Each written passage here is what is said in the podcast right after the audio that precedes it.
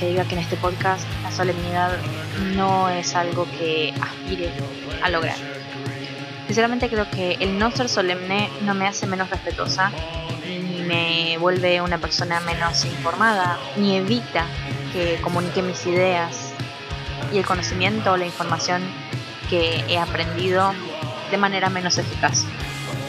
Creo que la solemnidad muchas veces es un velo bastante grueso que se interpone entre las personas cuando se busca hablar sobre el fin de la vida, porque automáticamente nos vuelve formales, fríos y muchas veces en ese tipo de contextos es difícil expresar si tenemos miedos o ansiedades o dudas o cualquier tipo de sentimiento que no sea justamente la formalidad y la solemnidad, ese distanciamiento frío y, como dije hace un momento, grueso.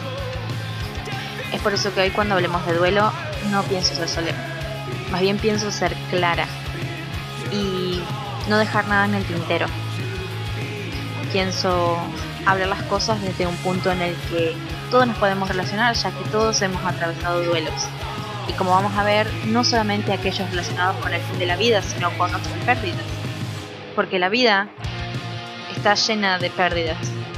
Y mientras más hablemos del tema y más nos demos cuenta de que en muchos casos todos estamos pasando y atravesando esto, vamos a entendernos de otras maneras. Vamos a poder ser empáticos desde otra posición. Pero antes de empezar de lleno en el tema que vamos a charlar hoy, me gustaría hacer una aclaración que sí creo que es importante. Si estás atravesando un duelo, busca un profesional. Hay un montón de gente capacitada que está esperando ayudar. Nadie tiene que atravesar el duelo solo, pero sobre todo uno debe tener una guía desde una persona que te capacitó, que sabe del tema y que puede tenderte una mano desde la mejor forma posible que es la información. Así que por favor no dudes en buscar un profesional que te acompañe a atravesar tu duelo de la mejor forma posible. Recuerden, yo no soy una profesional del duelo y lo que vamos a hacer en este podcast es nada más que compartir información, pero que no reemplaza a una persona que esté matriculada y capacitada en esto. Habiendo dejado de lado las aclaraciones, sean todos bienvenidos mi nombre es Abril, yo soy el esqueleto parlante y en este pequeño podcast hablamos sobre muerte y un poco más.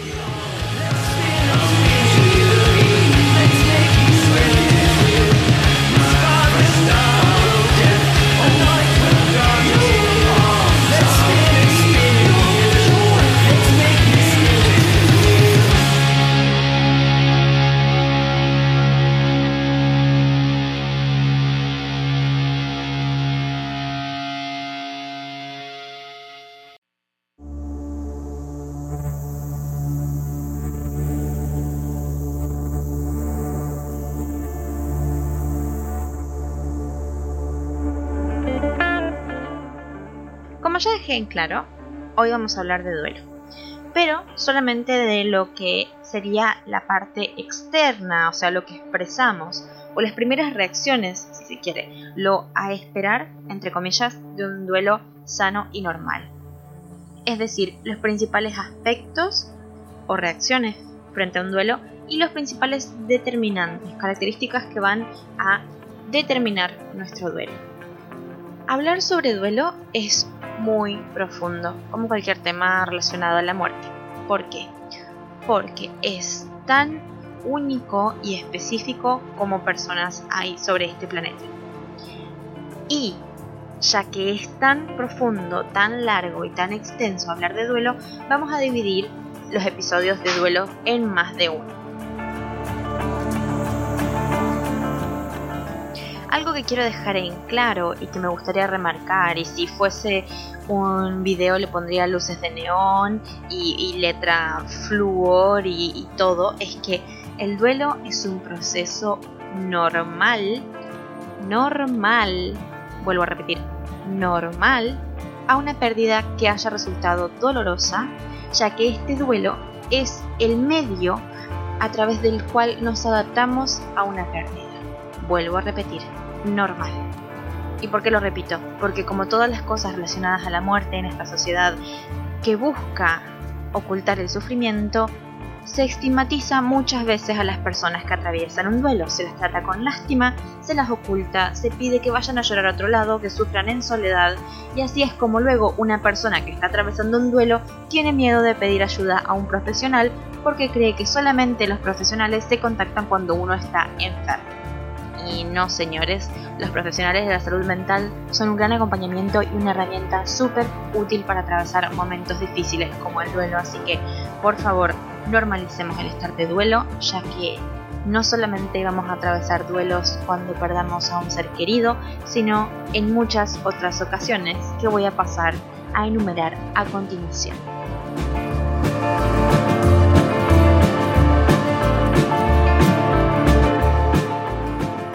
Se puede producir un duelo en relación a pérdidas de uno mismo, es decir, pérdidas que tienen usualmente relación con la salud. Pueden ser, por ejemplo, la pérdida de actitudes físicas o referidas a partes del cuerpo o también referidas a capacidades cognitivas, sensoriales, motoras, psicológicas o también autoestima, valores, ideales e ilusiones. Cualquier cosa que esté relacionada con aspectos de uno mismo, si uno lo pierde, obviamente que tiene que atravesar un duelo. También podemos enfrentarnos a pérdidas de objetos externos, es decir, supongamos cosas que no tienen que ver directamente con la persona físicamente, pero que están relacionadas directamente con ella, como pérdidas de trabajo, la situación económica, pertenencias, objetos, supongamos en casos de que somos víctimas de un robo o de fatalidades como incendios. Pérdidas también emocionales pueden producir duelo, como son rupturas con parejas o amistades, y pérdidas ligadas con el desarrollo, es decir, aquellas que normalmente están relacionadas con el ciclo vital de una persona, como puede ser el paso por distintas etapas o edades de la vida, la infancia, adolescencia, juventud, la menopausia, en muchos casos, la vejez. ¿sí? Todos esos puntos que nombré anteriormente pueden ocasionar que una persona duele. Pero la que nos va a acompañar hoy es la pérdida de la vida.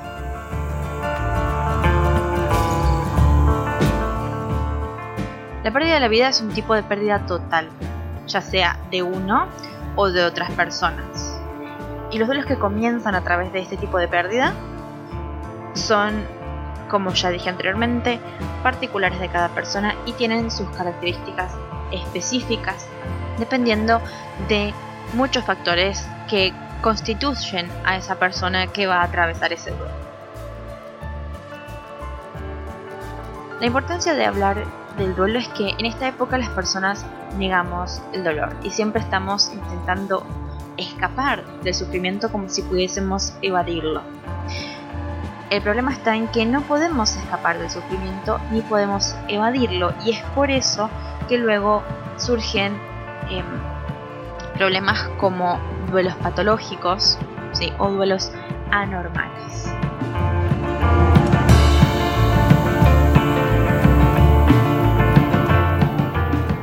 Algo que podemos apreciar a simple vista es como el duelo se ha cortado dramáticamente en cuanto a expectativas estamos hablando. En el pasado el luto duraba al menos un año y se veía reflejado en algún detalle, como por ejemplo bandas alrededor de un brazo, lo que avisaba a las demás personas que el sufriente estaba atravesando un duelo y era un aviso para que me acompañen, me comprendan y me toleren, ya que mis capacidades y mis comportamientos iban a estar afectados por una pérdida. Actualmente ya no lo vemos y muchas veces se espera que volvamos a nuestro ritmo de vida normal muy pronto. No voy a hablar de tiempos porque eso por ahí depende, pero sí se puede decir que en el trabajo se espera que hagamos duelos de una manera muy rápida y eso lo veo yo particularmente como docente. Los días destinados al duelo son 10 días de corridos por matrimonio, Ahora si hablamos de hijos o padres, tres días corridos, por hermanos, un día. Eso quiere decir que a pérdidas de nuestros familiares cercanos, se espera que volvamos a trabajar en 10 días. Un duelo, les aseguro, que entre 3 y 10 días no es tiempo suficiente para atravesar un duelo para nada. Entonces ahí tenemos un ejemplo. No solamente eso, a veces tenemos la desgracia de que nuestros allegados, aquellos que tienen que acompañarnos, no hacen más que exigirnos que nuestro duelo sea interno o sea alejado de otras personas. Nuevamente, no es lo que uno debe hacer con una persona doliente. El no sufras, no llores, solta, no es lo que uno debe decirle a esa persona. Partiendo desde la premisa simple de que esa persona acaba de sufrir una pérdida muy grande y no está en las capacidades psicológicas y emocionales para gestionar absolutamente nada y las exigencias que le vamos a hacer solamente van a agregar a ese dolor. Por lo que decir, soltar esta situación o no llores va a agregar exigencias en vez de poner paños fríos sobre la dolencia. Es por eso que reconocer los principales aspectos y características de lo que se debe esperar en un duelo normal es crucial para poder acompañar de la mejor forma. Y si en caso de que nosotros seamos aquellos que estamos atravesando ese duelo, para poder reconocer y darnos el tiempo y el espacio necesario para atravesar ese duelo.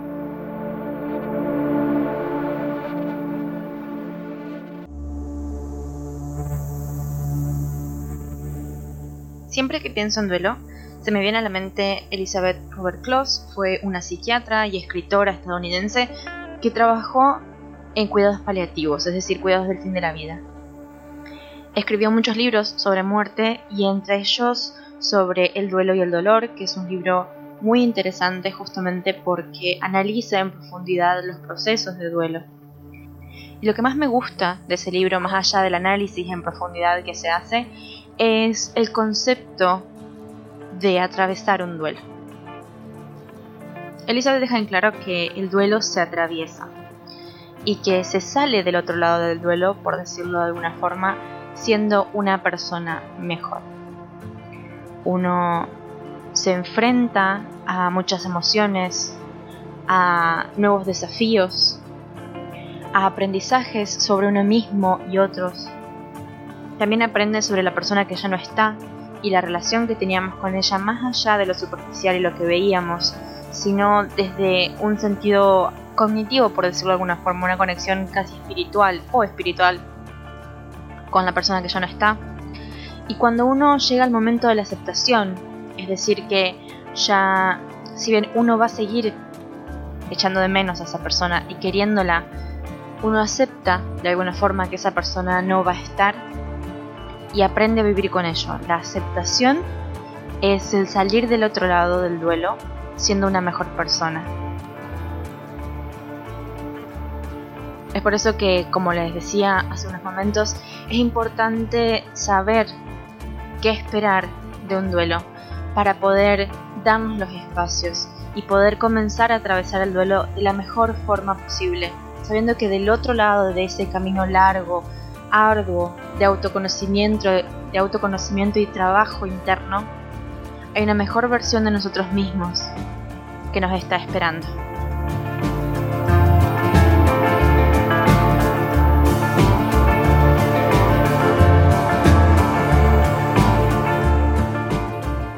Primeramente me gustaría destacar lo que son vagamente las características de un duelo patológico vuelvo a destacar, es importante estar en contacto con profesionales de la salud para lidiar con este tipo de duelos. Un duelo patológico puede tener dos características, parecen bastante opuestas, pero em, se originan en el mismo punto, digamos.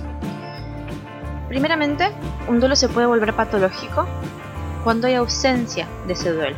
Es decir, cuando hay un retraso de su aparición. Supongamos que esta persona no muestra ningún signo de duelo y luego de un año o dos empiece a tener los signos de depresión, de tristeza, de ira, de culpa. ¿sí? Todo ese tiempo que el duelo estuvo latente, por decirlo de alguna forma, que no se exteriorizó y que sale a la luz mucho tiempo después, nos marca que este duelo es patológico, porque esta persona estuvo todo ese tiempo guardando un montón de cosas sin poder gestionarlas de forma correcta. Por el contrario, cuando el duelo es muy intenso y se extiende por largos periodos de tiempo, estoy diciendo no dos años, que puede ser eh, lo que dura un duelo usualmente, sino 3, 4, 5 años que esa persona sigue doliendo como si fuese el primer día, con los sentimientos y las emociones muy a flor de piel, también necesita verse un profesional.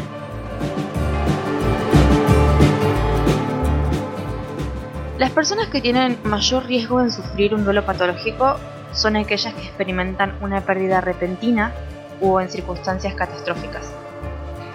También aquellas que están aisladas socialmente o que se sienten responsables de la muerte y aquellas personas que mantienen una relación intensa con el fallecido o de dependencia con él ya que está más que claro que en cualquiera de todos estos casos uno pierde una parte muy importante de su vida y es normal que se produzca un choque tan grave y que tenga consecuencias complejas en la psiquis de una persona. Cuando hablamos del el duelo entre comillas normal, ¿sí? del duelo que se espera, hay que tener en claro que el duelo no es lineal. Por ahora vamos a ver las primeras respuestas, pero ya tengamos en claro de que el duelo puede ir y volver, que las distintas reacciones o etapas del duelo pueden mermar y luego volver con intensidad. Primero podemos tener culpa, luego negación y al año, seis meses, volver a caer en la negación o en la culpa no es algo que sea lineal. El duelo es algo que uno justamente atraviesa, como decía hoy más temprano, por lo que no hay una forma totalmente organizada de atravesar un duelo. Así que a continuación voy a nombrar algunas reacciones que se pueden tener. Tengamos en cuenta nuevamente, no tienen que estar todas presentes, no tienen que ser específicamente en el orden que las nombro. Cuando uno atraviesa un duelo, uno puede ver reacciones en muchos niveles de su persona. Por ejemplo, a nivel físico, podemos sufrir de palpitaciones, mareos, opresión en el pecho, dolor de cabeza, sensación de falta de aire, boca seca, temblores, visión borrosa, dificultad de tragar, náuseas, oleadas de calor o de frío, y nudos en el estómago. Voy a aclarar que voy a enumerar muchas cosas, pero me parece sumamente importante tener cada una de estas en cuenta, así que por favor tengan paciencia. También podemos vernos afectados a nivel emocional. Está claro que nuestros sentimientos se alteran. Podemos sentirnos aturdidos, tener pánico, estar incrédulos, estar anestesiados emocionalmente, sentir ira, enojo, culpa, tristeza, aislamiento, apatía. Por otro lado, en la parte intelectual, podemos tener pensamientos intrusivos, imágenes y recuerdos que nos invaden repentinamente, falta de atención y concentración, olvidarnos de cosas, soñar con la persona fallecida o por el contrario, si esto no sucede, sentirnos angustiados por no soñar con este ser querido que no está.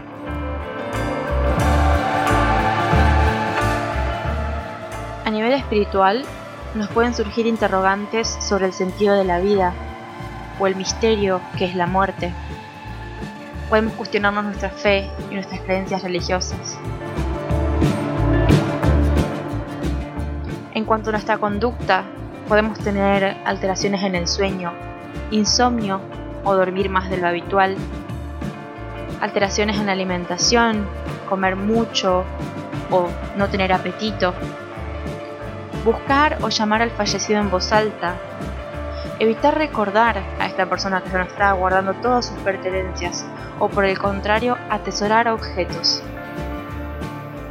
Fumar o beber más de lo habitual o hacer como si nada ha sucedido, como por ejemplo negar la existencia de esta persona.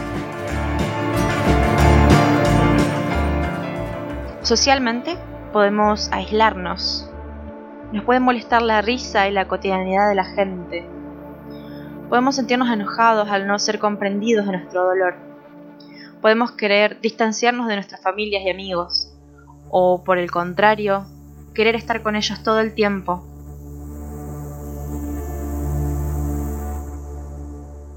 Fíjense que es totalmente complejo lo que el duelo produce en una persona en diferentes aspectos de sí mismo, ocasionando cosas totalmente contrarias. Todas están bien y todas son normales, vuelvo a repetir. Lo importante es tener en cuenta que es un proceso usual y que es de esperarse que tengamos todos estos cambios en nuestros comportamientos, en nuestras relaciones sociales. Entender es el primer paso para poder empezar a atravesar un duelo de manera sana.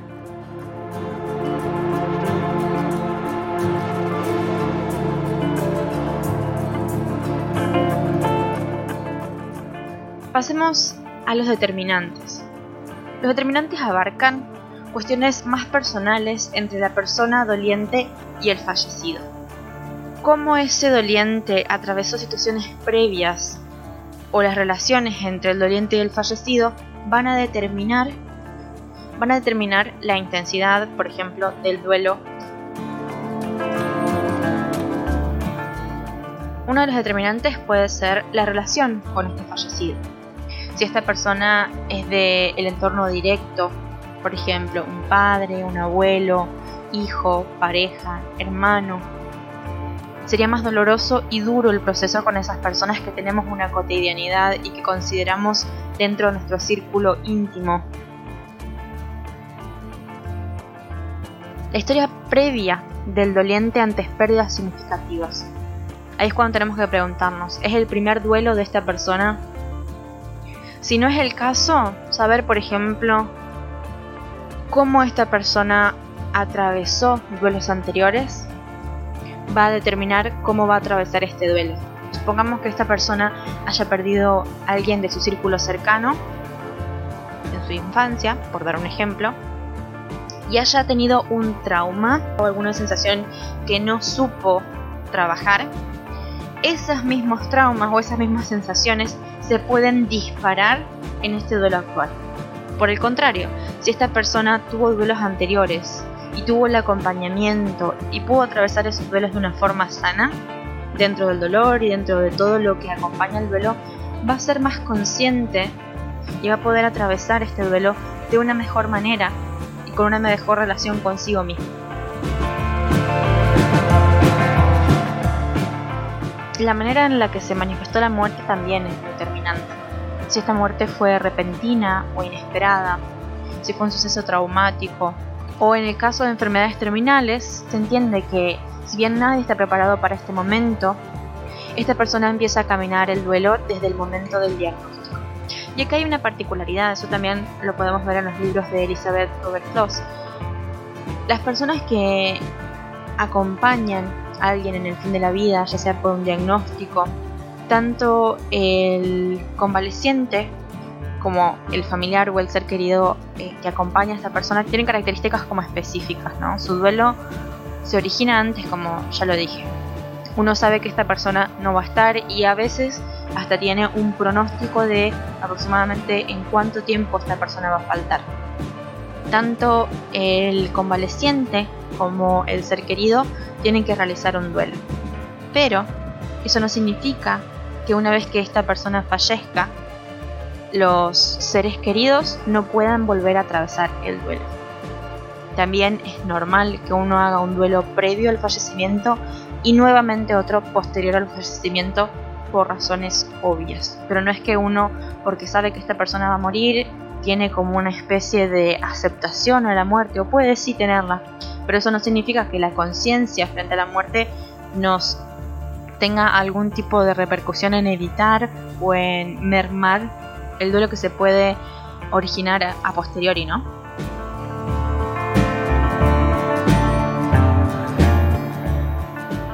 Los aspectos de la personalidad de los dolientes también son muy importantes. O sea, cómo esta persona expresa sus emociones, si le cuesta expresarlas o no. Si esta persona evita hablar de sus sentimientos o es aislada de por sí. O en casos donde esa persona tiene que ser él o la fuerte de su círculo familiar. Lo que va a hacer que prolongue el proceso. Pongo este ejemplo. Supongamos que yo tuviese hijos y fallece mi pareja. Y tengo que hacerme cargo de, este, de esta familia a través del duelo. Yo tengo hijos a los que voy a priorizar por sobre mi duelo. El duelo de mis hijos puede ser más importante y yo tengo que ser la persona en la que ellos se apoyen y tengo que ayudarlos a atravesar su duelo a ellos primero y luego atravesar el mío porque es lo que se espera, entre comillas. Entonces mi duelo se retrasa y puede originarse después. Entonces, por eso siempre voy a remarcar lo del profesional.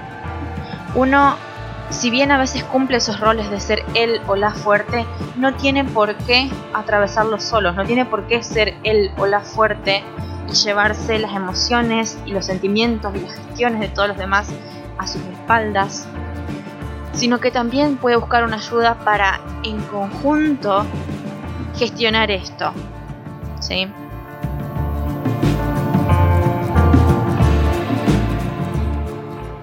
Y por último, el contexto familiar. Es muy importante que el doliente tenga una red de contención. De vuelta vuelvo a repetir, los profesionales también son una red de contención. Hay muchas familias que brindan un espacio de escucha y apoyo, pero hay otras que niegan la realidad y bloquean los sentimientos de la persona. Y muchas veces pueden negar esta realidad porque ellos mismos también están en sus propias etapas de duelo y no están todas solapadas, por decirlo de alguna forma, no se congenian, porque como dije anteriormente, cada duelo es particular de cada persona, entonces cada gestión, cada reacción se va a originar de una forma distinta. A veces hay personas que, supongamos que estén en una etapa de negación, que no quiere hablar, y, la persona que tengo al lado está continuamente hablando del tema porque necesita verbalizarlo para reconocer la realidad de la pérdida. Estas dos personas se van a pegar un encontronazo, por decirlo de alguna forma, y puede ser que una busque opacar a la otra, o que una fuerce a la otra a hablar.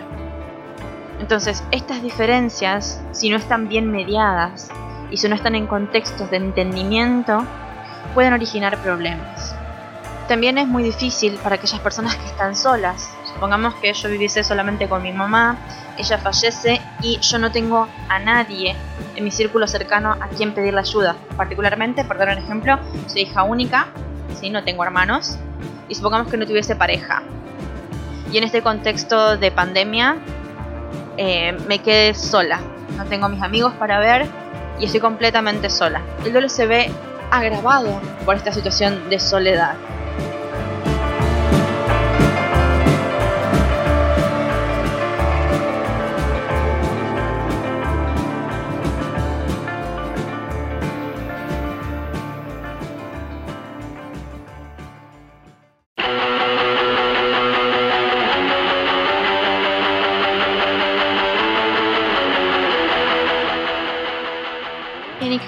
Ya es momento de que me vaya retirando.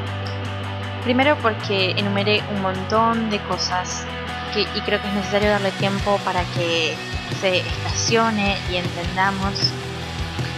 Y segundo porque hay tanto para hablar que si me extiendo nos va a quedar largo por demás.